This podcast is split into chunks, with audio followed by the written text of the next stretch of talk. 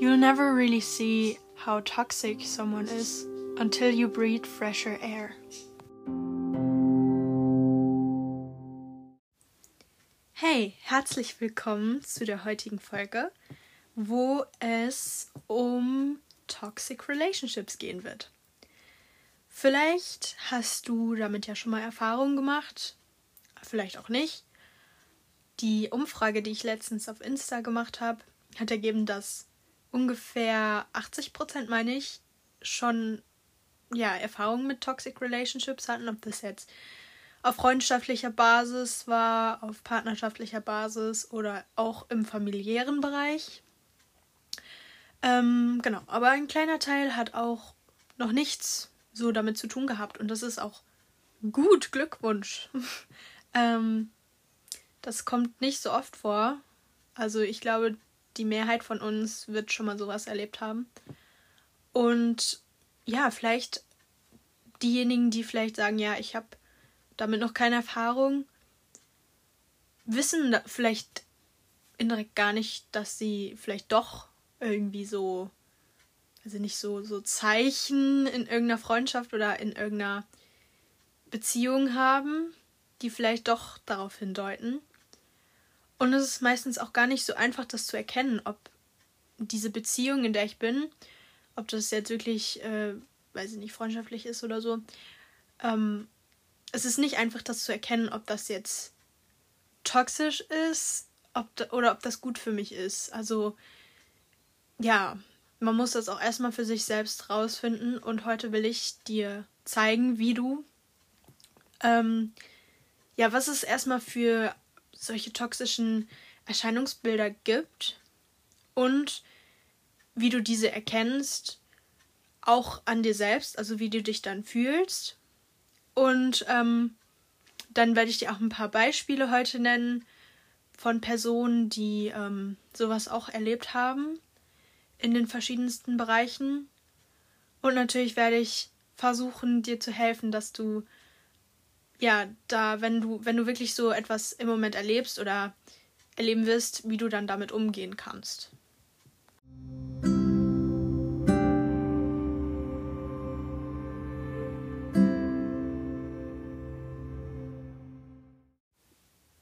Ich habe ja gerade schon angesprochen, dass sich diese toxischen ähm, Beziehungen halt in unterschiedlichen, ja, unterschiedlichen unterschiedlich ausprägen können, also in unterschiedlichen Bereichen. Zum Beispiel eben im Freundeskreis, wo das wirklich sehr oft der Fall ist, in der Partnerschaft, in der Familie oder wo auch sonst. Es kann eigentlich ziemlich oft überall stattfinden und sogar bei dir selbst. Da bin ich durch eine Freundin draufgekommen und, und da habe mir so gedacht, so ja, mein Gott, stimmt, ich bin da gar nicht selber drauf gekommen. Aber dazu später mehr. Erstmal will ich klarstellen, am Anfang schon, dass keine Person von Grund auf toxisch ist. Das zumindest bin ich der Ansicht, dass das nicht so ist. Also ich glaube, dass ja irgendwie negative Einflüsse auf dieses toxische Verhalten hervorrufen und vielleicht machen die Personen das auch nicht beabsichtigt oder, oder beabsichtigen das nicht oder ja, wissen eigentlich gar nicht, was sie da tun. Aber es ist halt nicht wert, sich damit mit diesen toxischen, ja, toxischen Benehmen und Einflüssen und so weiter abzugeben, wenn einem das nicht gut tut. Aber deswegen erstmal am Anfang gesagt, hier wird keiner als toxisch von Grund auf bezeichnet. Das ist, das ist nicht wahr und ähm, ja, das ist wichtig auf jeden Fall zu unterscheiden. Jetzt habe ich mir erstmal überlegt, was gibt es überhaupt für toxische Erscheinungsbilder? Also ich habe mir, mir sind so fünf, fünf ähm, davon in den Sinn gekommen. Ich habe keine Ahnung, ob es noch mehr gibt. Also wenn euch noch welche einfallen, teilt mir das gerne mit. Ähm, ja, wie gesagt, ich habe fünf für mich selbst gefunden. Und ich stelle euch jetzt mal den ersten vor. Den habe ich der Parasit bzw. der Konsument genannt.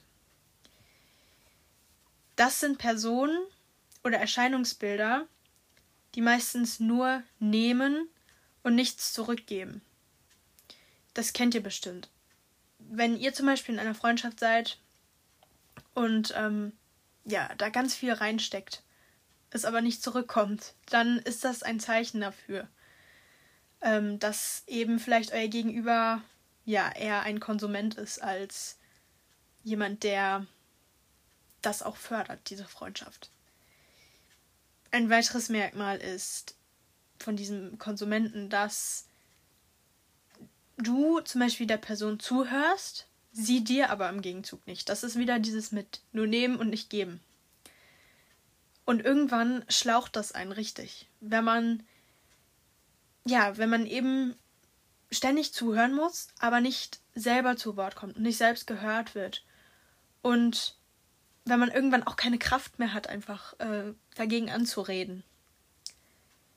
Denn oft ist auch noch ein Erkennungszeichen, dass diese Person deinen Rat, den du gibst, nicht annimmt. Also die Person überschüttet dich vielleicht mit Problemen und du gibst ihr Rat, den sie aber wiederum nicht annimmt oder vielleicht auch noch runtermacht oder sagt, nee, du hast ja überhaupt keine Ahnung davon. Ähm, und deine Probleme vor allem auch, ja, so runterredet. Das ist definitiv ein Zeichen, dass vielleicht dein Gegenüber wirklich kons konsumentische, kann man das sagen, konsumentische äh, Eigenschaften in sich trägt und die dann bei dir sozusagen auslebt. Und außerdem sind diese Personen meistens immer so eingestellt, dass du für sie ansprechbar oder für sie da sein sollst. Sie müssen das aber im Gegenzug nicht für dich.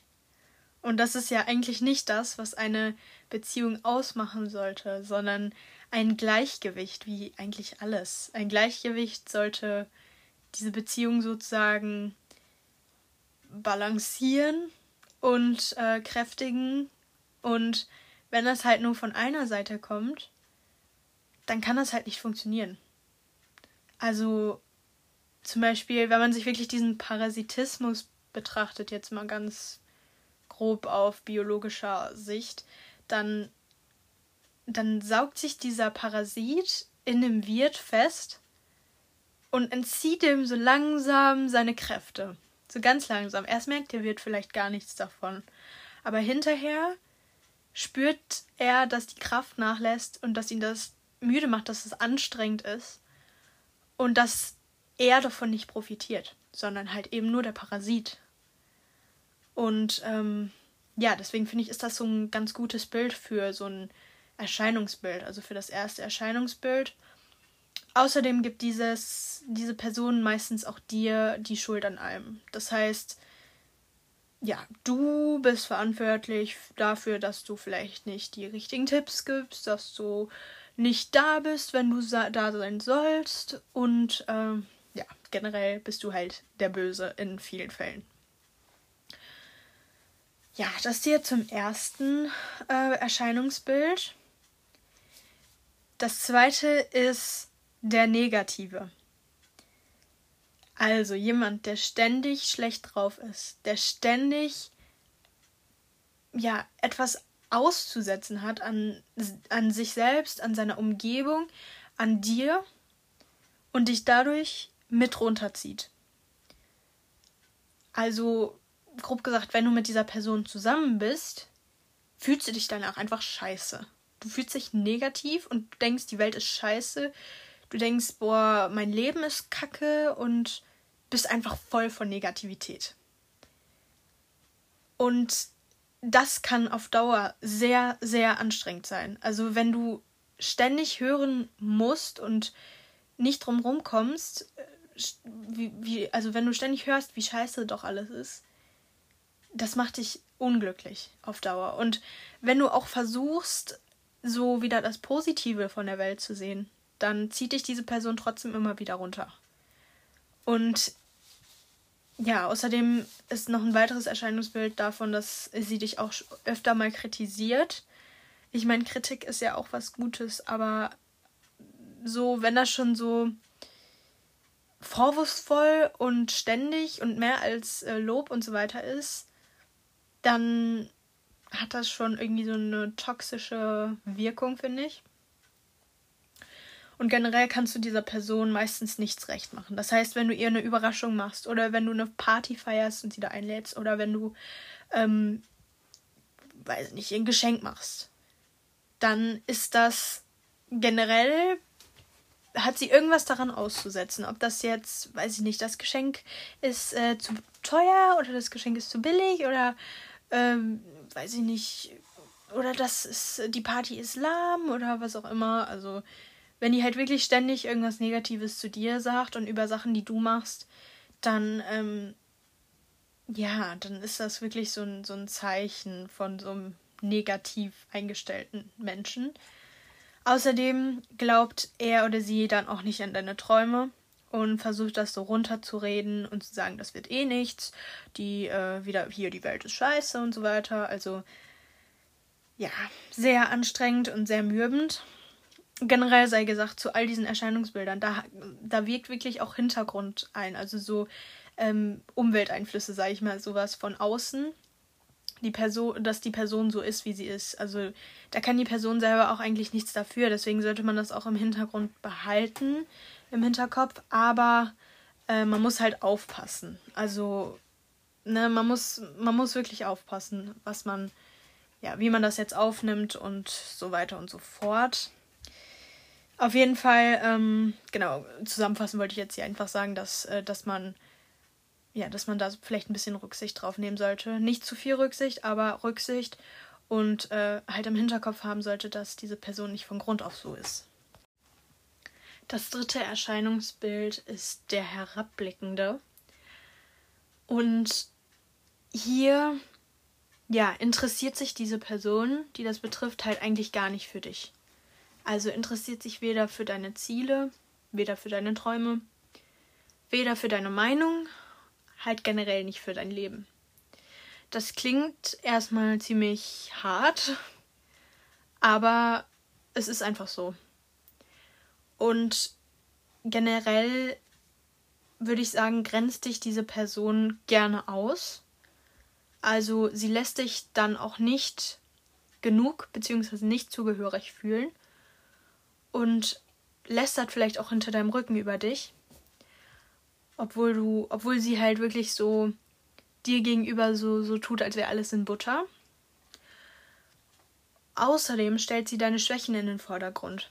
Und ich meine, jeder hat Schwächen. Jeder von uns hat Schwächen. Aber bei einer Beziehung, freundschaftlich, partnerschaftlich, familiär, die gesund ist, werden diese Schwächen nicht in den Vordergrund geschoben. Und das sollte auch generell nicht so sein. Weil keiner kann sich hier freisprechen. Jeder von uns ist äh, sündhaft. Und jeder von uns macht Scheiße und also Scheißsachen. Und ähm, das, das gehört einfach dazu und das ist menschlich.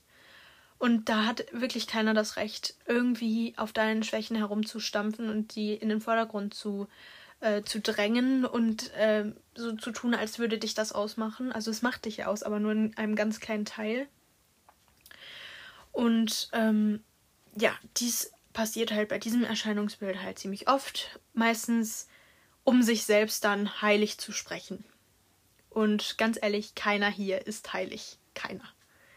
Und ja, das hier ist eben auch ein, ein deutliches Erscheinungsbild davon und es lässt sich halt generell, oder diese Herabblickende lässt sich halt generell klein und unbedeutend fühlen und außerdem wie ein Sündenbock. Und wie ich das gerade schon gesagt habe, kann es halt nicht sein, dass so etwas mit dir gemacht wird. Aber das sind eben diese Erscheinungsbilder von dem Herabblickenden. Der Druckmachende ist bei mir hier als Vierter an der Stelle da denkt man sich vielleicht erstmal so, hä, okay, Druckmachende? Hm? Ja, aber ist mir so eingefallen, weil ich dachte, dass solche Personen sich nämlich an einem festklammern, wie sonst was, und einem keine Freiheiten lassen. Das ist wahrscheinlich oft auch in der Partnerschaft so, würde ich sagen. Und vielleicht bei so Best Friends. Aber auch im familiären, ja, okay. Aber es, ja, es, es, es ist halt so ein bisschen anders als die anderen, aber eben, ja, übt mentalen Druck auf dich aus. Das heißt zum Beispiel, wenn jetzt deine Freundin sagt, ja, ich bin deine einzige BFF und wenn du nicht, ne, wenn du nicht, ähm, nicht nur was mit mir machst, dann will ich nichts mehr mit dir zu tun haben oder so. Das ist halt Druck ausüben und gleichzeitig sogar versteckte Drohungen. Also, wenn das der Fall ist, dann hat das hier wirklich gar nichts mehr mit äh, Freundschaft zu tun. Und äh, das hier ist ein, ja, ein, ein Merkmal von diesen druckmachenden Personen. Außerdem kann es auch so sein, dass vielleicht äh, diese Personen dir Druck machen, deine Ziele zu erreichen und dir sagen, ja, wenn du das nicht schaffst und das nicht schaffst, dann passiert das und das. Und ja, oder dir generell auch sagen, dass du Ziele erreichen sollst, die du gar nicht erreichen willst. Das heißt, so ganz typisches Beispiel, wenn zum Beispiel irgendwie ein Familienmitglied dir sagt, ja, ich möchte jetzt, dass du, weiß ich nicht, ähm, Arzt wirst und du möchtest das gar nicht, dann ist das auch eine, ja, so ein Druck und eine Drohung eigentlich schon in, in gewissem Maße, wenn die Person dann vielleicht auch noch sagt, so ja, wenn du das nicht machst, dann kannst du gleich hier verschwinden oder sowas, ne? Also so würde ich sagen, arbeiten die Druckmachenden und ähm, generell erlauben die halt nur wenig Zeit für dir, nur wenig Zeit für dich. Und ganz ehrlich, jeder von uns braucht Zeit für sich. Mindestens eine Stunde am Tag. Also in dieser Zeit solltest du Sachen machen, die dir gut tun, ob das Lesen ist, ob das Zeichnen ist, schöne Grüße an Luna, ob das ähm, weiß ich nicht, ob das äh, Spazierengehen ist, was auch immer. Ähm, zumindest solltest du diese Zeit für dich nutzen. Und wenn eine Person sagt oder dich da einschränkt, ist das schon mal sehr schlecht. Und ja, generell würde ich sagen, zeigt der Druckmachende halt so, ja, so Merkmale, dass er halt dich, sich immer, wie gesagt, an dir festklammert und immer sagt, ja, ich will jetzt was mit dir machen und ich möchte nicht, dass du was mit anderen machst und, ähm, und generell für dich selbst finde ich nicht gut, wenn du dann äh, was für dich machst und sowas halt. Also so würde ich sagen, tritt das in Erscheinung und äh, ist definitiv auch nicht äh, gesund. Und als letzten habe ich jetzt den Uninteressierten. Der Uninteressierte hat Ähnlichkeiten zu dem Herabblickenden. Also ich würde sagen, der interessiert sich nicht für dein Leben ähm, und hat keine Zeit in Anführungszeichen für dich, weil in Anführungszeichen, weil jeder kann sich, wenn er es wirklich will, Zeit einräumen. Und diese Ausreden, ich meine, das machen wir alle, diese Ausreden dafür, dass ich habe keine Zeit. Bei mir ganz, ganz beliebt bei Matheaufgaben, ich habe keine Zeit dafür. ähm, stimmt nicht. Jeder hat Zeit wenn er sich die Zeit einteilt und sie nutzt und ja, und einem das wirklich wichtig ist. Das heißt, die Ausrede, ich habe keine Zeit für dich, ist mal absolut überhaupt nicht treffend und äh, zeigt dir eigentlich, also ich habe keine Zeit, ist eigentlich so indirekt für ich habe keine Lust, mich mit dir zu treffen und das ist wirklich so ein, so ein Fall von Desinteresse. Und äh, generell auch, wenn die Person vielleicht sagt so, ja, sollen wir uns heute mal treffen? Und du weißt genau, sie macht das nur, weil kein anderer da ist, mit dem sie sich treffen kann. Und sowas muss man sich nicht geben, aber dazu gleich mehr. Der Uninteressierte schreibt dir außerdem fast nie, das heißt, du musst ihm immer schreiben oder ihr. Und wenn antwortet sie nicht oder nur abgehackt generell lässt sich das halt alles wie ein Idiot darstellen und verursacht bei dir Unsicherheit, was auch ganz natürlich ist, weil das ist halt so, man fühlt sich dann abgestoßen als Mensch und man fühlt sich schlecht, aber mein Gott, es ist ein Mensch, der dich vielleicht nicht, der sich vielleicht nicht für dich interessiert ähm, und nicht die ganze Menschheit. Also ja, es ist aber trotzdem scheiße. Also von daher, ähm, ja, zeigt sich auch noch, wenn diese Person zu anderen Leuten geht, wenn die Möglichkeit besteht und nicht zu dir. Äh, dass das, das ist dann auch ein, ein ja, ein, ein Merkmal davon. Und halt generell, äh, wenn du dem was erzählst, dann juckt es den eigentlich nicht und man merkt das. Generell zeigt dir jetzt also, dass diese Personen dich unglücklich machen. Was oder dich ähm, schlecht fühlen lassen, dich unwichtig fühlen lassen, dich nicht genug fühlen lassen. Und dies ist ein deutliches Erkennungszeichen dafür, dass diese Person oder diese Beziehungen vielleicht toxisch sind.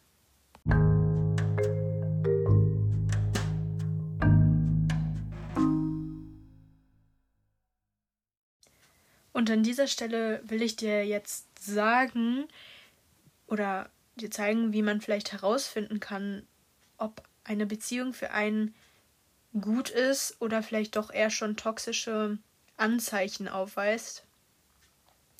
Und da gibt es eigentlich so ziemlich offensichtliche Erkennungsmerkmale, die ja dir so vielleicht zeigen könnten, dass das vielleicht nicht ganz gesund für dich ist ähm, ja, und diese, wahrscheinlich, wenn ich die gleich aufzähle, wirst du dir so denken, boah, eigentlich voll, voll klar, ne? Also voll offensichtlich.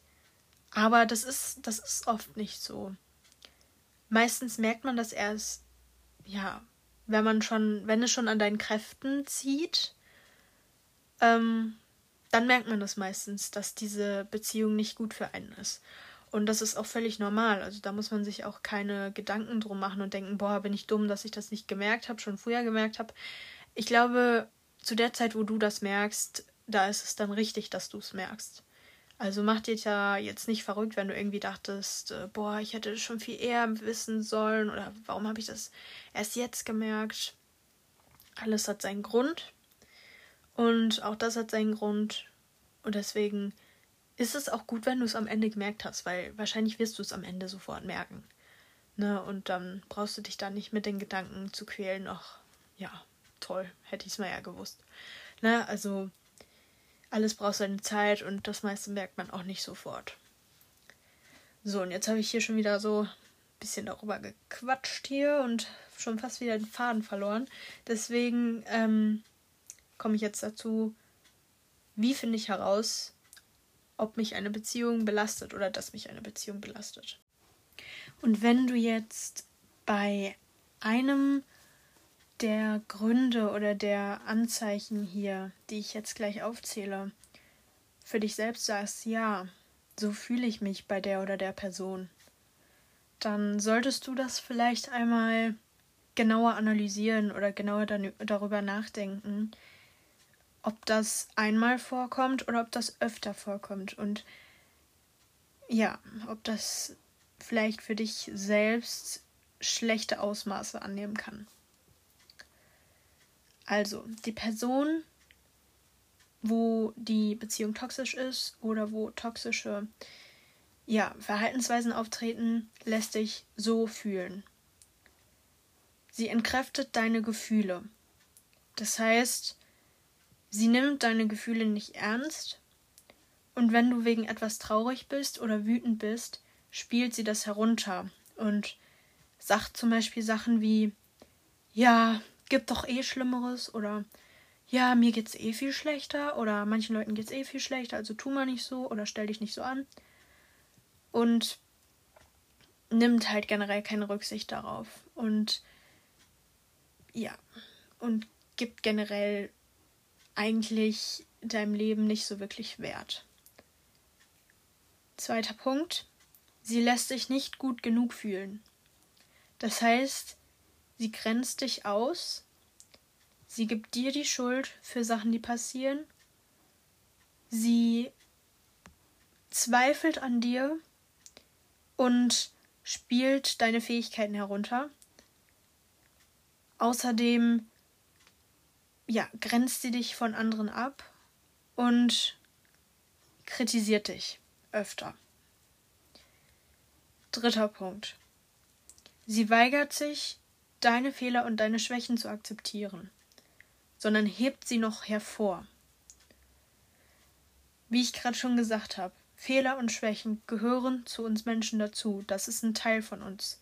Und den kann man auch nicht irgendwie ja, wegbeamen oder was auch immer. Es gehört dazu. Aber keiner hat das Recht, die Fehler und Schwächen der anderen hervorzuheben. Das, das, das darf einfach auch nicht, vor allem nicht in der Freundschaft und so weiter passieren. Klar, Kritik gehört dazu, aber in Maßen. Und es ist ganz schlimm, wenn deine Fehler und Schwächen hervorgehoben werden und sie dann auch noch vielleicht ausgenutzt werden. Da haben wir gleich ein schönes Beispiel zu. Aber erstmal weiter am Takt.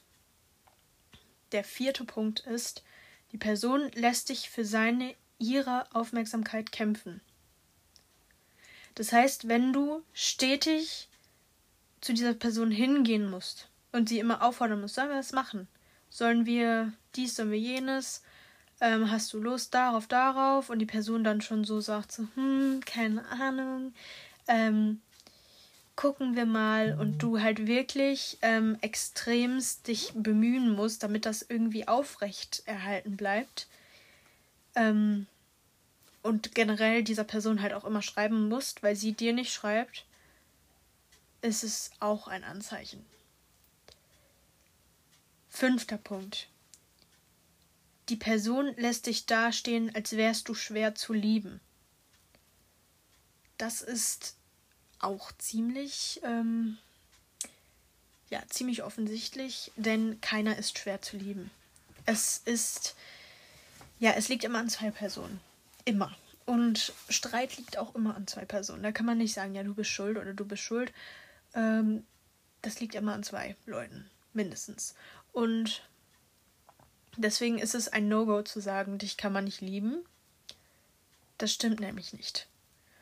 Und wenn diese Person der Meinung ist, dann ist sie erstens im Unrecht und zweitens, ja, solltest du überlegen, ob du das mit dir machen lassen willst oder dir sagen lassen willst.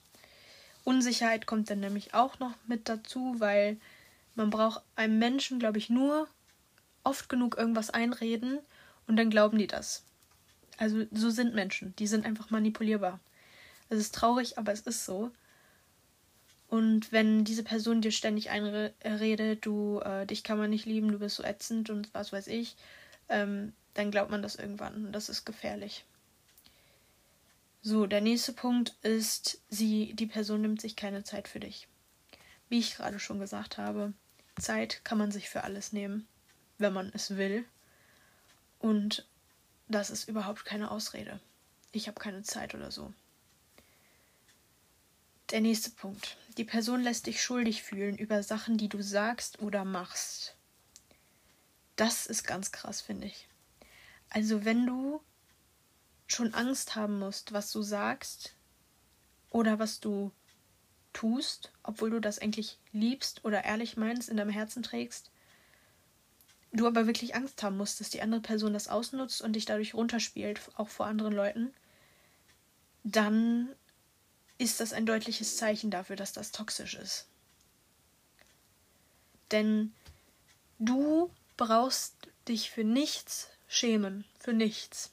Und du brauchst für, dich für nichts rausreden oder, oder irgendwie dich für irgendwas entschuldigen, was du tust, weil es ist deine Entscheidung, es ist dein Leben und keiner hat da was zu, zu sich da einzumischen und was zu, zu sagen. Ähm, und ja, vor allem nicht solche Außenstehenden und generell geht es auch gar nicht, wenn sie ja, wenn sie dich halt da wirklich mit runter machen, weil mein Gott, habt ihr nichts eigenes zu tun, so anstatt andere runterzumachen, also ganz ehrlich. Nee. Ähm, der nächste Punkt ist, sie supporten dich nicht. Sie geben dir keine oder nur wenig Komplimente und glauben nicht an deine Träume und Ziele bei einer engen und gesunden Beziehung sollte Support und Komplimente und so weiter zum Alltag gehören.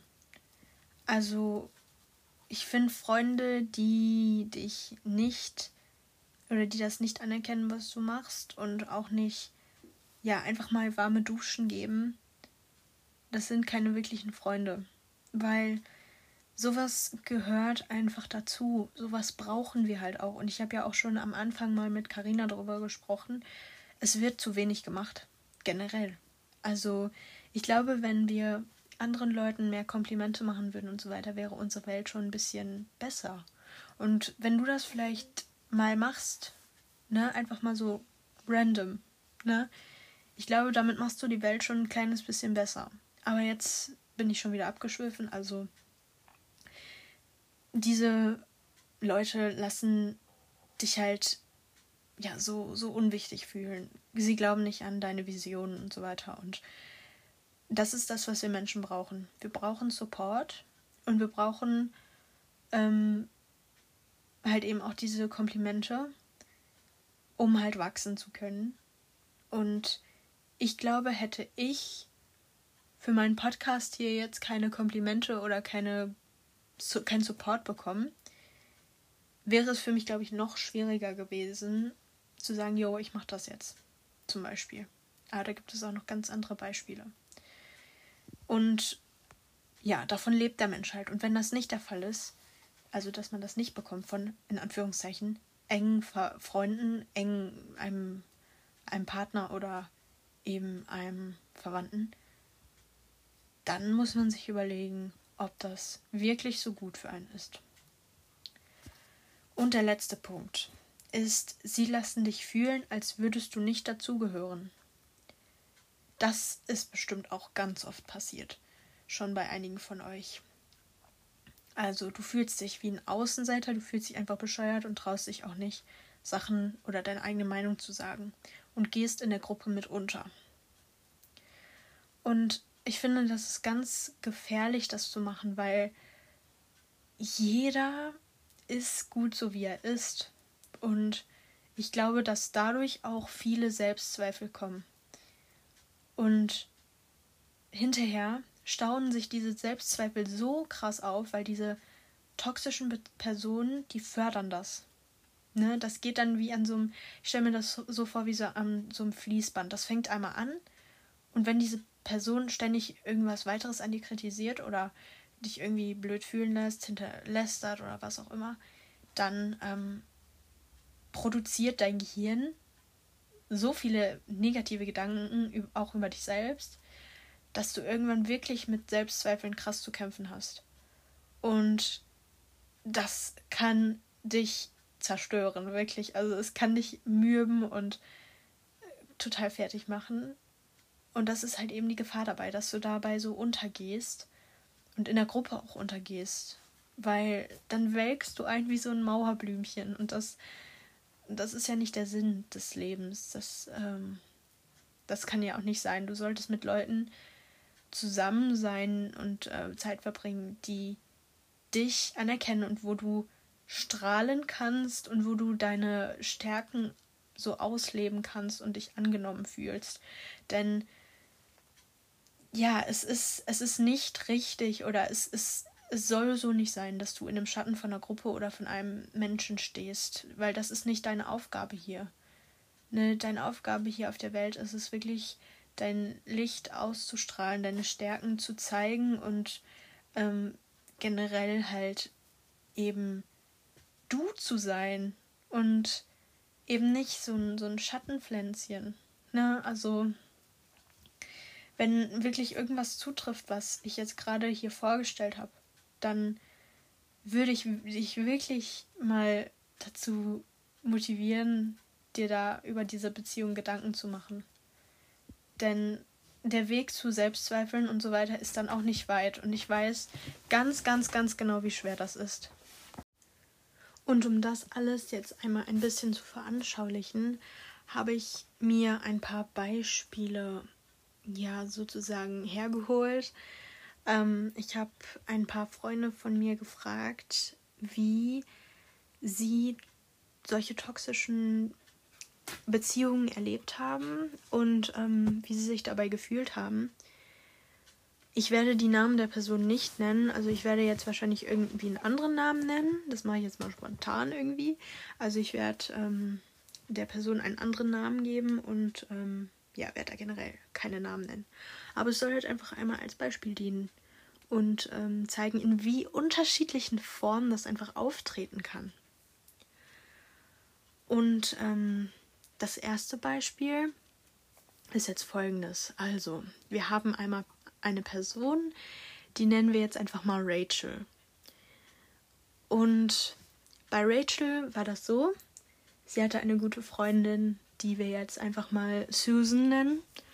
Und Rachel und Susan waren schon ewig Freunde. Das heißt, äh, seit mehr als äh, bestimmt zehn Jahren. Und ja, haben auch viel immer zusammen gemacht und haben sich auch als beste Freunde bezeichnet und ähm, haben einfach auch ja Geheimnisse und alles miteinander geteilt und waren eigentlich seit von klein auf immer Best Friends. Irgendwann haben sich ihre Leben aber angefangen, etwas auseinanderzuleben. Susan musste viel in ihrem Leben erleben, was nicht schön war und was wirklich sehr negativ war, übers Negative hinausging. Und ja, in, der Schulzeit unter anderem haben sich dann Susans und Rachels Wege halt so getrennt. Und ja, sie sind trotzdem im Kontakt geblieben. Nur natürlich kam jetzt auch noch die Pubertät dazu und so weiter und so fort, ähm, sodass sich auch hinterher verschiedene Interessen entwickelten. Die beiden merkten, dass sie sich öfter stritten und auch öfter mal anderer Meinung waren und ähm, generell auch anders eingestellt waren. Rachel war eher so ziemlich optimistisch und ähm, ja eigentlich immer gut drauf, hat versucht, das Gute in den Menschen so zu sehen und äh, auch zu helfen, wo es nur ging. Und Susan war durch ihre Vergangenheit halt ziemlich negativ eingestellt auf die Welt und ja, hat auch oft, ähm, ist es oft schwer gefallen, mit Menschen in Kontakt zu treten und ähm, ja, mit ihnen so Kontakte halt eben aufzubauen. Ja, und halt generell auch halt einfach das Gute zu sehen in vielem. Ja, erstmal dazu. Rachel und Su Susan haben also gemerkt, dass sie sich nicht mehr so gut verstanden haben wie sonst und es kam öfter zu Streit. Und ähm, hinterher fühlte sich Rachel so, als ob sie von Susan unter Druck gesetzt werden würde. Das heißt, ähm, Susan hat immer irgendwie darauf erpicht, dass nur die beiden was zusammen machen und sah das auch nicht gerne, wenn andere etwas mit Rachel gemacht haben oder Rachel etwas mit anderen gemacht hat. Ähm, außerdem hat Susan Rachel immer viel von ihren eigenen Problemen erzählt. Das heißt, immer wenn die beiden sich getroffen haben, ging es nur um Susans Probleme und um all das Negative, was Susan erlebt hat an dem Tag. Ob das jetzt ein verlorenes Spiel war, ob das ein ähm, äh, eine schlechte Klausur war, die eine 2 minus war oder so. Ob das jetzt ähm, ein Streit mit dem Elternteil war oder was auch immer. Es ging meist meistens irgendwie um etwas Negatives, was passiert war. Und Susan redete lang und breit darüber und hörte gar nicht mehr auf, über ihre Probleme zu sprechen, sodass Rachel überhaupt gar nicht mehr zu Wort kam und sich ja auch ihre Probleme nicht mehr erzählen konnte. Und als sie das dann mal tat, mal über ihre Probleme zu reden, wurde sie meistens von Susan ja so wurden diese Probleme heruntergespielt. Rachel hat natürlich auch versucht, Susan Tipps zu geben und vielleicht ein bisschen Hilfe und so weiter. Aber Susan meinte nicht, dass sie diesen Rat annehmen so sollte und ja, und hat sich eigentlich generell eher zum Konsumenten entwickelt, worüber wir ja gerade auch geredet haben. Irgendwann hat Rachel wirklich die Schnauze voll gehabt weil sie auch eine schwere Zeit der Prüfung durchleben musste und bei Susan keinen Support mehr gefunden hat, kein offenes Ohr mehr, sondern ständig eigentlich nur sowas wie, ach, du übertreibst ja komplett mit deinem Stress oder ach, tu mal nicht so, mir geht's viel schlechter. Und somit hat Rachel sich hinterher überhaupt nicht mehr wohlgefühlt in dieser Beziehung und fühlte sich einfach nur noch ausgelaugt. Von diesem, in Anführungszeichen, parasitistischen, sagt man das so? Keine Ahnung, parasitischen Verhalten. Und irgendwann hat Rachel entschieden, dass sie Abstand braucht. Denn es war auch eine schwere Zeit der Prüfung, unter anderem in der Schule, äh, wo sie eben wirklich viele Klausuren hintereinander schreiben musste und einfach generell keine Kraft mehr für sowas hatte. So entschied sie dann, sich eben abzugrenzen für ihr eigenes Wohl und ja, und ließ Susan so ein bisschen links liegen, sagen wir es mal.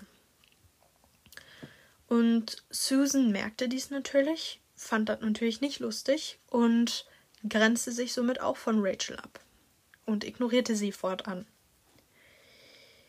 Und gab ihr auch die Schuld an allem, sozusagen, dass ähm, sie ja jetzt, dass die Freundschaft zerbrochen wäre, weil Rachel eben sie links liegen gelassen hat. Ähm, genau. Und schlussendlich hat Rachel aber gesagt, dass sie froh ist, dass diese Freundschaft so auseinandergegangen ist, weil es einfach keine Freundschaft mehr war. Es war einfach nur noch ein Nehmen und kein Geben von der einen Seite. Und Rachel hat sich nur noch wie so ein Wirt gefühlt, wie und ne, wie, wie ich ja schon gesagt habe, mit Parasit und Wirt. Und sie hat sich einfach nur noch ausgelaugt und total fertig von dem allen gefühlt und überhaupt nicht akzeptiert und angenommen und verstanden. Deshalb hat sie beschlossen, aus halt einfach um sich selbst zu schützen, was auch vollkommen ähm, respektabel ist, finde ich, äh, dass sie halt Abstand braucht. Und somit hat sich diese Freundschaft halt auseinandergelebt. Und ja, es war aber zum Guten. Also Rachel hat sich dadurch sozusagen nicht runterziehen lassen und hat sich dadurch eben, hat daraus gelernt und hat sich eben davon befreit, was auch wirklich dringend sein musste. Denn sie ist immer, wenn sie etwas mit dieser Person gemacht hat, immer kraftlos aus dem Treffen oder so weiter oder äh, genau und so weiter ähm, herausgegangen und fühlte sich scheiße. Wortwörtlich, scheiße einfach. Ähm, ja, und eben nicht erfüllt. Und für sie waren das dann schon Anzeichen von toxischer Beziehung, weshalb sie sich dann entschieden hat, das erstmal ruhen zu lassen. Und ähm, ja, und es war für sie am Ende auch besser so. Ein weiteres Beispiel haben wir von einer Person, die wir jetzt ähm, Franziska nennen. Ähm, und von Franziska haben wir drei sehr gute Beispiele dafür, wie so eine, ja, wie so ein Toxic Relationship aussehen kann. Die erste war auf freundschaftlicher Basis und das war in der achten und neunten Klasse. Franziska hat hier ja eine Freundesgruppe gehabt oder auch eine Freundin besonders, die mit der sie halt viel gemacht hat in dieser Zeit. Jedoch hat sie gemerkt oder hat sie diese Person so benommen, dass sich äh, Franziska hintergefühlt hat, als würde sie nicht dazugehören erstens. Sie hatte Angst, etwas zu sagen, weil sie sich nicht ernst genommen fühlte und somit kamen dann Ängste und Unsicherheiten hinzu. Ihre Geheimnisse wurden weiter verbreitet und generell wurde ihr Vertrauen missbraucht sie hat mir da, also Franziska hat mir da erzählt, dass sie Angst im Dunkeln hatte früher und diese Person das ausgenutzt hat und bei irgendeiner, bei irgendeinem Treffen eben alles dunkel gemacht hat und wusste, dass eben Franziska Angst vorm Dunkel hat, aber sich so einen Spaß daraus erlaubt hat. Und wenn sowas passiert, dann ist das schon, schon sehr, sehr deutlich, dass da was nicht stimmt. Wie auch immer, Franziska fühlte sich generell überflüssig und ausgegrenzt von der Gruppe. Und hatte hinterher auch das Gefühl, weil ständig, sie wusste nicht mehr, wem sie etwas anvertrauen konnte und hatte am Ende das Gefühl, keinem mehr was erzählen zu können und mit ihrem Problem alleine zu sein und keine freundschaftlichen Unterstützung zu bekommen. Außerdem, also das sprach Franziska auch an, sie sagte zu den Leuten, was sie stört, aber darauf wurden ihre ja ihre Probleme oder ihre, ihre Anspielung runtergespielt und sowas gesagt wie, ja, meinten wir ja gar nicht so, obwohl das doch so war. Es wurde doch so gemeint. Und die Schuld wird dann immer wieder auf Franziska zurückgespielt. Ja, du verstehst ja alles immer falsch und so weiter und so fort. Somit entschied sich Franziska, sich selbst von dieser Gruppe zu distanzieren was die Folge hatte, dass sie dann eben in dieser Zeit keine Freundschaften mehr hatte. Und Franziska hat aber nicht irgendwie aufgegeben, sondern hat weitergemacht, was ich auch sehr vorbildlich finde. Ähm, sie hat sich trotz allem wirklich den Mut gehabt, von dieser Gruppe zu distanzieren, auch in dem Bewusstsein, dass sie vielleicht jetzt keinen mehr zum Reden hatte. Aber am Ende hat sich gezeigt, als sie unter anderem die Schule gewechselt hat, dass sie neue Freunde und richtige Freunde gefunden hat. Und generell war Franziska noch deutlich, dass diese früheren Freunde halt eben oft keine Zeit für sie hatten oder sich nur meldeten, wenn kein anderer Zeit hatte. Sie hat sich also ausgenutzt gefühlt wie sonst was und einfach nicht angenommen. Somit hat sie sich dann, wie ich sagte, distanziert von dieser Gruppe, was auch gut war. Jetzt hatte Franziska auch ein familiäres Beispiel. Also ein Familienmitglied von ihr zeigte toxische Eigenschaften auf in Bezug zu ihr. Unter anderem ignorierte das Familienmitglied sie halt, wenn sie zum Beispiel, wenn irgendwie Treffen stattfanden oder so wurde meistens nur die Schwester irgendwie, ähm, ja, etwas mit der Schwester gemacht. Und generell war Franziska dann einfach für alles verantwortlich. So, also sie wird für alles verantwortlich gemacht, für irgendwelche, mh, hm, weiß ich nicht, irgendwelche Probleme oder was auch immer. Ähm, und dies geschah einfach grundlos. Vermutlich, weil dieses Familienmitglied eine, Familienangehör eine weitere Familienangehörige von Franziska nicht mochte, mit der sie halt nahe stand. Und generell fühlte sie sich halt unwohl in diesem ganzen Kreis. Also Franziska fühlte sich unwohl, sie fühlte sich negativ beeinflusst. Denn oft zog diese Person, diese in Anführungszeichen toxische Person über ihre Vertrauten, mit denen sie wirklich vertraut war, her und zeigte scheinheilige ja, Charakterzüge. Generell setzte dieses Familienmitglied Franziska auch falsche Bilder in den Kopf. Zum Beispiel sagte sie, dass man Schminke braucht, um schön zu sein. Und dieses Bild hat sich in Franziska so krass festgesetzt, dass sie hinterher das wirklich geglaubt hat und damit auch ihre Selbstzweifel etwas mit dazu kam und ähm, dadurch auch unter anderem entstanden sind. Unter anderem auch durch dieses abstoßende Verhalten von einem Familienmitglied. Somit entschied sich Franziska auch irgendwann, sich davon zu distanzieren und es kam zum Kontaktabbruch. Die dritte Form, die Franziska mir nannte, hat mich besonders beeindruckt, weil ich da selber gar nicht drauf gekommen wäre. Sie sagte nämlich, Sie hätte eine toxische Beziehung mit sich selbst gehabt. Und sagt, hat sie auch zum Teil immer noch. Das kommt dadurch, dass sie negative Gedanken über sich selbst hatte und dieses Gefühl von ich mag mich nicht verschärfte sich auf ich hasse mich. Und öfter redete sie sich dann auch ein, dass sie nichts wert sei.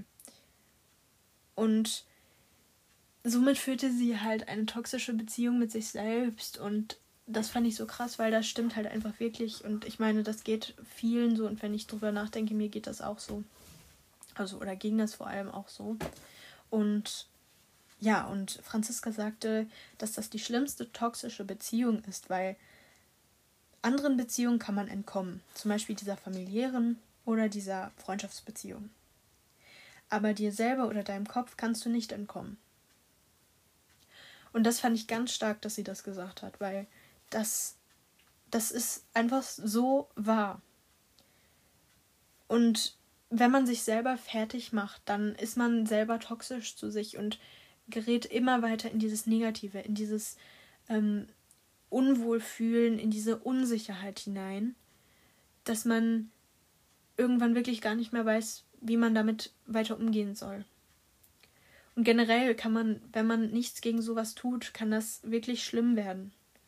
Also man kann sich wirklich selber fertig machen und das kann im schlimmsten Fall sogar zu Suizid führen. Also ich will jetzt hier wirklich keinem Angst machen oder so, aber das ist wirklich nicht herunterzuspielen sowas. Und ich fand das wirklich toll, dass Franziska das angesprochen hat. Und dann hat sie mir auch erzählt, wie sie damit umgeht, weil man muss lernen, damit umzugehen. Und ja, sie, sie sagte, dass sie versuche, negative Gedanken und Sätze zu unterlassen. Das heißt, immer wenn sich irgendwas in ihren Kopf geschlichen hat, hat sie das einfach abgeblockt. Vielleicht ist es am Anfang auch nicht so einfach, aber man muss lernen, das irgendwie umzusetzen und es kostet Zeit und Kraft. Sie versuchte halt auch die, diese negativen Sätze in positive Sachen umzuformen. Zum Beispiel sagte sie, wenn sie zum Beispiel hingefallen ist oder so, nicht, boah, wie dumm ich schon wieder bin, dass ich da schon wieder reingefallen bin oder hingefallen bin, sondern sie sagte, ja, ich habe ja ein Talent, irgendwie Stolperstellen zu finden. Und man sollte das dann auch mit Humor sehen und ich finde das bewundernswert, dass sie das auch so angegangen ist. Zum Beispiel hat sie auch generell oder tut sie auch oder schreibt sie sich auch ihre Gedanken, die sie hat, generell auf und sucht immer am Tag nach etwas Positivem, was sie erreicht hat oder was Positives passiert ist. Außerdem redet sie sich ein, dass negative Gedanken nicht ihre echten Gedanken sind. Und sie sagte, dadurch, dass sie sich das immer eingeredet hat, hat das auch schon was gebracht und Sie sagt, sie ist längst noch nicht an dem Punkt, wo sie sag, sagen kann, yo, ich, ich liebe mich, aber sie ist an dem Punkt, wo sie sagt, ich akzeptiere mich so, wie ich bin. Und ich fand einen Satz richtig toll, den sie gesagt hat, und zwar, perfekt ist nicht echt. Perfekt ist nicht echt und ich finde, das bringt das einfach auf den Punkt. Nun kommen wir zum dritten und letzten Beispiel. Und hier geht es jetzt um eine Person, die ich jetzt mal Marie nenne. Und Marie hat ja vor einiger Zeit angefangen zu studieren und hat da dementsprechend auch neue Bekanntschaften gemacht. Ähm, unter anderem mit einem Mädchen, das wir jetzt mal äh, Claudia nennen. Und da war dann noch ein anderes Mädchen dabei, aber das ist jetzt auch nicht so wichtig. Also erstmal Marie, Claudia, das sind die Namen, die ihr euch merken müsst. Ähm, Marie und Claudia und das andere Mädchen haben immer sehr viel Zeit miteinander verbracht in der ersten Zeit, aber irgendwann hat Marie gemerkt, dass diese Beziehung nicht nährend bzw. nicht erfüllt war. Denn immer, wenn sie sich getroffen haben, fühlte sich Marie schlapp und kraftlos und gar nicht, gar nicht erfüllt und inspiriert. Oft wurde nämlich über, ja, über verschiedene Leute gelästert, was Marie eigentlich gar nicht gut fand. Und ja, viele negative Gedanken kreisten einfach um, um sie herum. Und eine Person, also nämlich, ähm, wie habe ich die jetzt genannt? Warte mal, wie habe ich die jetzt genannt? Ka nee, Carolina? Carolina war es, glaube ich, ne? Ähm, Caroline hat sich immer mehr so in den Vordergrund gedrängt. Marie beschrieb das als, dass sie den Raum so eingenommen hat. Sie war so an sich sympathisch, also die Carolina, aber hat halt auch viel, viel, viel über sich und ihre Probleme geredet.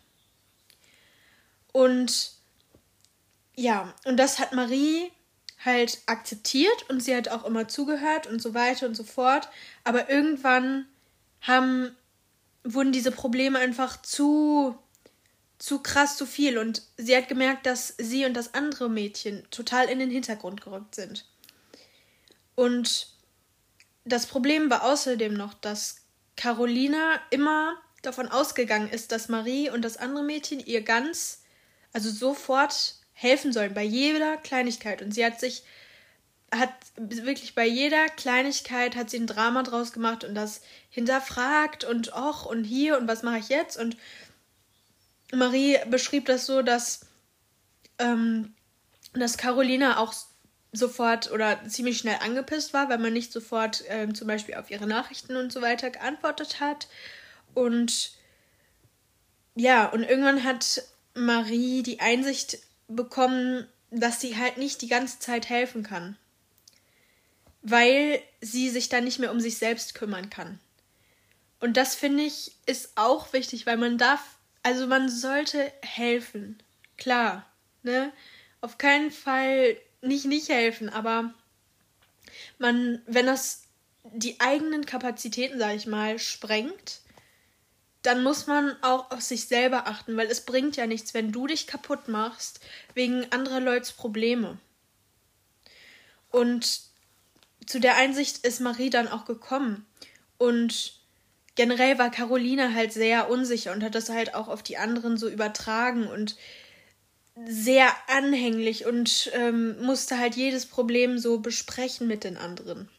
Und generell hatte äh, Caroline auch so eine Ansicht, dass ähm, ja so einen sehr, sehr starken Feminismus. Also Feminismus ist was, was wir brauchen, das ist keine Frage. Aber wenn das jetzt so ein ganz krasser Feminismus ist, wo die Männer wirklich richtig runtergemacht werden, ist das auch nicht richtig.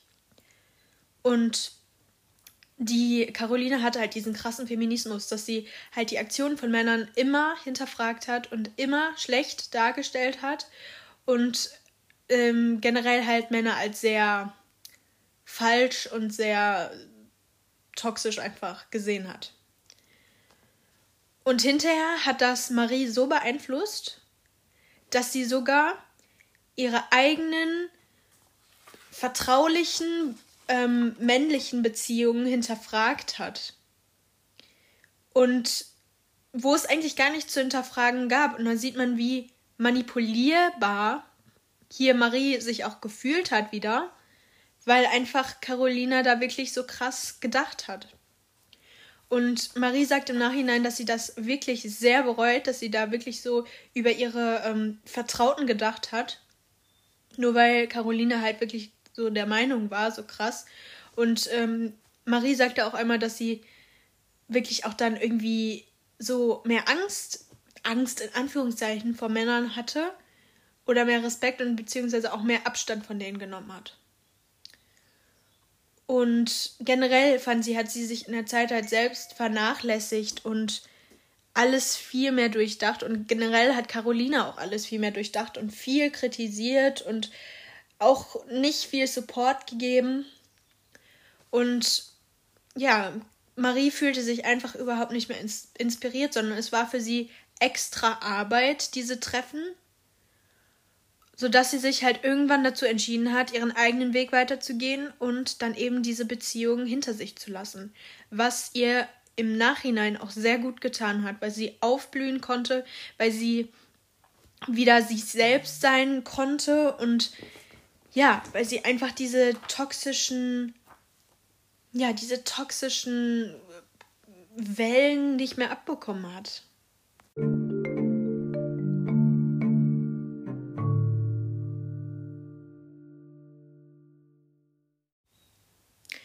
Und ich hoffe jetzt, dass du durch diese Beispiele mal gesehen hast, wie vielfältig das einfach ist. Also in welchen Variationen solche toxischen Relationships einfach auftreten. Und ich bin sicher, es gibt noch so viele mehr Geschichten darüber und so viel mehr Erfahrungen und äh, verschiedene, ja, verschiedene Ausprägungen. Ich glaube, wenn wir das alles aufzählen oder uns anhören würden, dann würden wir wirklich morgen früh hier noch sitzen. Aber es ist auch interessant zu sehen, finde ich. Ich habe euch ja vorher ähm, über verschiedene Arten von toxischen Erscheinungsbildern ähm, ja, was gesagt. Und ich finde, vieles, also in einer Person können auch viele von den Dingen zusammen sein. Also nicht, nicht dass nur eine Person zum Beispiel äh, der Negative ist, sondern dass die Person vielleicht der Negative und gleichzeitig auch noch ähm, der Konsument ist und so weiter. Also es kann alles so ein bisschen zusammenfließen, finde ich. Und ja, und dann sieht man einfach, was, was da am Ende oder was da rauskommt. Und ja, jetzt will ich, will ich euch nochmal sagen, was kann man dagegen tun? Wir haben jetzt realisiert, okay, vielleicht ist meine Freundschaft, meine Partnerschaft, mein familiäres Verhältnis mit der und der Person nicht mehr so im grünen Bereich. Aber was kann ich jetzt machen? Und eigentlich ist die Antwort ganz einfach. Löst dich davon. Löst dich davon. Es klingt einfach, aber es ist schwer, glaube ich. Also, nein, nicht glaube ich, es ist schwer.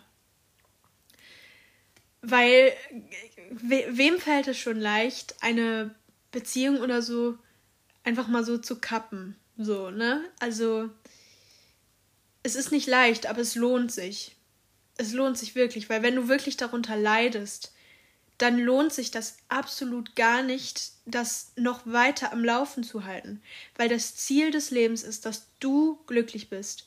Und das sollte wirklich dein Ziel auch sein. Dein Ziel sollte sein, ich möchte glücklich sein mit meinem Leben. Und das kannst du nicht, wenn du mit solchen Leuten zu tun hast, die dich mental runterziehen. Das geht nicht. Erstens haben wir ja gesagt, dass es dich erstens unglücklich und scheiße fühlen lässt. Zweitens hast du Probleme, dann deine Träume und so weiter zu verwirklichen. Und drittens kommt es dann oft zu Selbstzweifeln, die wirklich, wirklich einem Probleme machen können. Und je früher dich du, von so, äh, du dich von so einer Beziehung loslöst, desto besser. Weil ja, weil es einfach, weil es einfach diesen Abstand braucht. Du brauchst einfach mal Abstand zu dieser Person. Du musst ja nicht sofort direkt die Verbindungen trennen und sagen, nee, mit dir will ich nie wieder was zu tun haben. Du kannst ja auch erstmal bisschen wirklich auf Abstand gehen und sagen, ich brauche mal eine Zeit lang ein bisschen Ruhe oder sowas, ne? Geht doch auch. Und dann guckst du, wie es dir damit geht. Und dann, wenn du hinterher merkst, ah, ich glaube, ich möchte es doch nochmal mit der Person probieren, denn ähm, eins muss man wirklich beachten, also das habe ich auch gemerkt, ähm, bei neuen Freundschaften oder sowas oder bei neuen Beziehungen funktioniert das am Anfang halt einfach nur nicht so richtig. Und dann hat man vielleicht auch so Sachen, wo man so denkt, oh, nee, eigentlich fühle ich mich damit jetzt richtig äh, doof und irgendwie ist das so unangenehm und so. Das ist normal. Also bei neuen ähm, Beziehungen würde ich sagen, sollte man nicht zu vorschnell reagieren und sagen, nee, ist für mich nichts, ist toxisch für mich, sondern vielleicht einfach erstmal dem Ganzen eine Chance geben. Weil manchmal braucht es Zeit, sich anzunähern. Und es ist schade, wenn vielleicht eine wirkliche Freundschaft daraus nicht entstehen kann, wenn man dem wirklich gar keine Chance gibt. Also das dazu einmal. Aber sonst muss man halt das in Kauf nehmen, dass man eben vielleicht auch lange Freundschaften, lange Beziehungen oder eben familiäre Verhältnisse dadurch zerstört. Aber es ist zum Guten für dich, weil du musst auf deine Stimme hören. Du musst hören, was für dich richtig ist. Und wenn es sich am Ende gut für dich anfühlt, dann hast du auch das Richtige gemacht. Und es gibt immer eine Lösung. Also es kann immer eine Lösung gefunden werden. Du kannst auch erstmal natürlich mit der Person sprechen und ähm, ja, und ihr irgendwie sagen, wie du dich fühlst. Und wenn dann wieder irgendwas Blödes kommt, dann weißt du ja, ich habe es zumindest versucht, aber es bringt nichts. Deswegen gehe ich auf Abstand. Und dafür musst du dich auch nicht schuldig fühlen. Wenn du zum Beispiel eine Person hast, die wirklich schon viel durchgemacht hat in ihrem Leben, dann ist es klar, dass man da ein bisschen Verständnis für hat, dass die vielleicht ein bisschen sich negativ verhält. Aber das sollte nur bis zu einem bestimmten Rahmen oder bestimmten Maß sein, weil wenn die Person dich auch negativ behandelt oder schlecht behandelt oder blöd zu dir ist oder dir blöd kommt, dann kannst du trotzdem sagen, ich brauche Abstand. Auch wenn diese Person vielleicht viel Schlechtes in ihrem Leben ähm, erlebt hat. Deine Würde geht in deinem Fall jetzt einfach für dich vor, weil es, es ist nicht deine Aufgabe, andere Leute zu heilen oder so. Ne, du bist für dich selbst verantwortlich und die Person ist auch für sich selbst verantwortlich. Und du musst da gar nichts machen. Du musst einfach darauf achten, dass du nicht verwelkst, sage ich mal. Ne, unter der Last des anderen. Und dann in dem Fall kannst du dann auch guten Gewissens sagen, gut, ich mache jetzt Abstand, weil ich brauche das für mich. Ich brauche das. Und dann ist das auch völlig okay. Und ich finde, dann kann dir auch keiner da irgendwas zu sagen, von wegen du, ach, aber der geht's doch so schlecht. Was machst du? Du machst die ganze Sache nur schlimmer oder so. Nein. Du wirst die Entscheidung treffen, für die für dich richtig ist. Und davon bin ich überzeugt. Und dann musst du auch nicht hören, was andere dazu zu sagen haben. Denn wirklich, um es nochmal auf den Punkt zu bringen, es ist dein Leben und ich möchte, oder ich glaube, dass du nicht möchtest, dass andere Leute dich unglücklich machen oder dein Leben schlechter machen. Und egal welche Probleme du hast, egal welche, die sind wichtig und die sind nicht zu, zu schwächen oder so. Ne? Also nicht runterzuspielen. Weil, ja, weil, weil das sind einfach deine persönlichen Probleme und wenn es jemanden interessiert und wenn du jemandem wichtig bist, dann sollte, sollte man auch auf diese Probleme halt wirklich auch achten und Ne, und deswegen. Und Freundschaft und alles, alle Beziehungen brauchen immer ein Gleichgewicht. Also, ja, deswegen, wenn du das Gefühl hast, dass das irgendwo nicht der Fall ist, dann kümmere dich drum und hör auf dich selbst und tue, was du für richtig hältst. Und jetzt bin ich auch schon wieder am Ende angekommen und habe jetzt, glaube ich, so gefühlt alles gesagt, was ich sagen wollte. ich hoffe, dir hat diese Folge gefallen und ja, ich hoffe, du konntest was daraus mitnehmen. Auch wenn es schon, irgendwie war die Folge schon ein bisschen ernster, oder? Als die anderen? Hatte ich so das Gefühl. Aber es ist, ich finde, es ist interessant, darüber zu sprechen und ich finde es auch wichtig, darüber zu sprechen. Und denke mal dran, du bist gut, wie du bist und du verdienst es auch nicht, schlecht behandelt zu werden oder unglücklich zu sein. Und ich würde mich freuen, wenn du bei der nächsten Folge auch wieder mit dabei bist. Vielleicht, wenn du den Podcast vielleicht teilst, würde ich mich auch freuen, damit der hier auch noch mehr Leute unterstützen kann, weil das ist ja das Ziel von dem Ganzen. Und ja, und dann check doch mal mein Insta ab, treat yourself with kindness unterstrich. Würde mich richtig freuen. Ich poste da ja fast jeden Tag schöne Quotes und so, die dir vielleicht ein Lächeln aufs Gesicht zaubern oder deinen Tag vielleicht so ein bisschen besser machen, wenn du mal nicht gut drauf bist. Und ja, freue mich, wenn du das nächste Mal wieder mit dabei bist. Und zum Abschluss habe ich heute noch ein paar Zitate mitgebracht, die ich jetzt vorstellen werde. Some people only come into your life to show you what love is not. If you lose someone to find yourself, you won. Bravery is leaving a toxic relationship and knowing that you deserve better. Sometimes you need to give up on people, not because you don't care, but because they don't.